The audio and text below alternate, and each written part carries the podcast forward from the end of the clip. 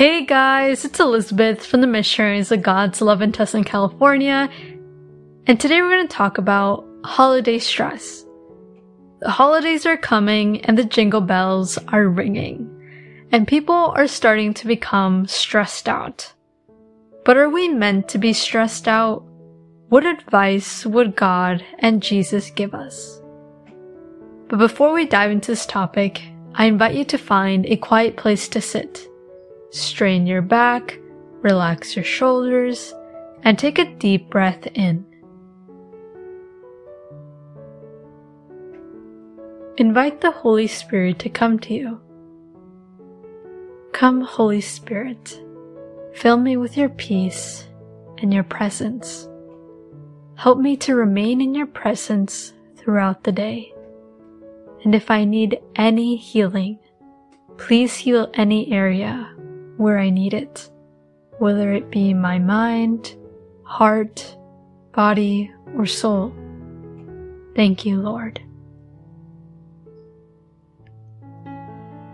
The holidays are starting and stores are already decorated for Christmas, playing Christmas music, and packed with people.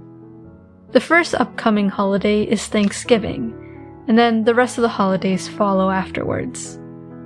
Family members are starting to make plans to get together, and there are many people who start Christmas shopping and grocery shopping for the parties. Now, while the holidays are supposed to be a fun time where people come together, it can actually become stressful. According to Cleveland Clinic on November 11, 2019, holiday stress can be caused because of our schedules being more busier than usual.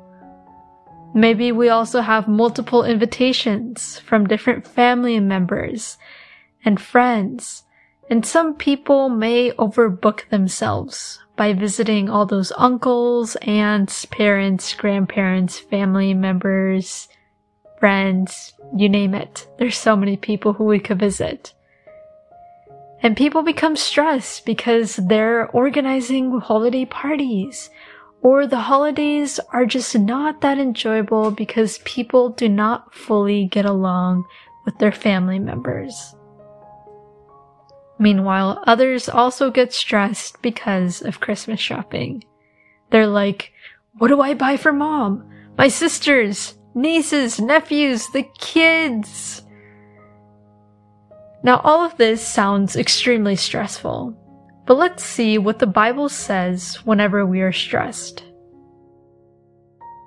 Psalms 55, verse 22 reads, Cast your cares on the Lord, and he will sustain you. He will never let the righteous be shaken. I think this is extremely true. We just simply need to tell God why we are stressed and He will sustain us. And when I read that, I just imagined God embracing me and preventing us from falling into deeper messes or deeper stresses. And it says that He will never let the righteous be shaken.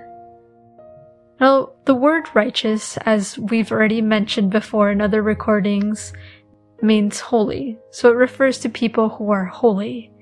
And I feel like what it's really saying is that those who are actually true children of God, people who actually have a relationship with God, will never be shaken. Because God won't let that happen. God cares about us and He will sustain us. Philippians 4 verses 6 through 7 reads, Do not be anxious about anything but in every situation, by prayer and petition, with thanksgiving, present your requests to God. And the peace of God, which transcends all understanding, will guard your hearts and your minds in Christ Jesus. Yes, whenever we're stressed about the holidays, pray to God and ask what you need and give thanks to God. Thank Him because we are given the opportunity to spend the holidays with loved ones, family members, or friends. instead of being so worried and extremely stressed out and stressing other people out. Instead, turn to God and He will give you peace during these stressful times. Luke 10 verses 38 through 42 reads, As Jesus and his disciples were on their way, he came to a village where a woman named Martha opened her home to him.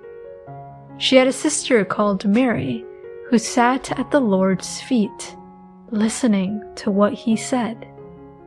But Martha was distracted by all the preparations that had to be made.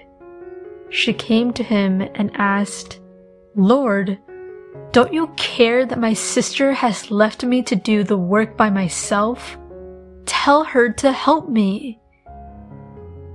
Martha, Martha, the Lord answered, You are worried and upset about many things, but few things are needed, or indeed only one. Mary has chosen what is better and it will not be taken away from her. After reading this, I honestly thought that it was appropriate for this topic because many of us are like Martha during the holidays. We're so worried about the kids, presents, cooking, cleaning, the parties, all the preparations that we need to do for the holidays.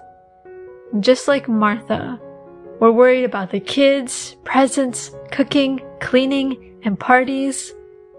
And just like Martha, who was so worried about all the housework and preparations she needed to do, we are sometimes doing the same thing.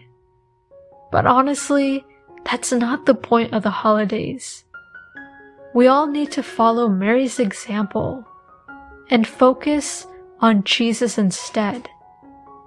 We all should choose to be at the Lord's feet, listening to what he says. The point of these holidays is yes, coming together and enjoying time with each other, but it is also, but it should also focus on dedicating time for God. On Thanksgiving, we have such a great opportunity to attend to church and thank God for everything that He has given to us this year. And during Christmas, our attention should definitely be towards God as we celebrate Jesus' birthday. Our focus should not be so much about the presents, food, or parties.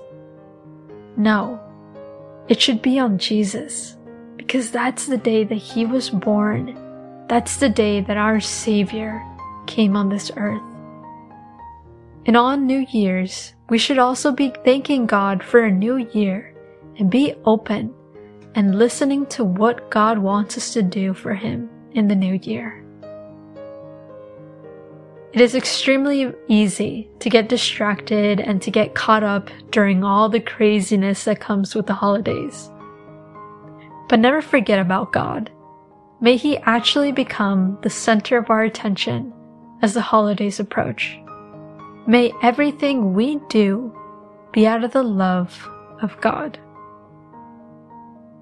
Tell God, Speak to me, O Lord, for your servant is listening.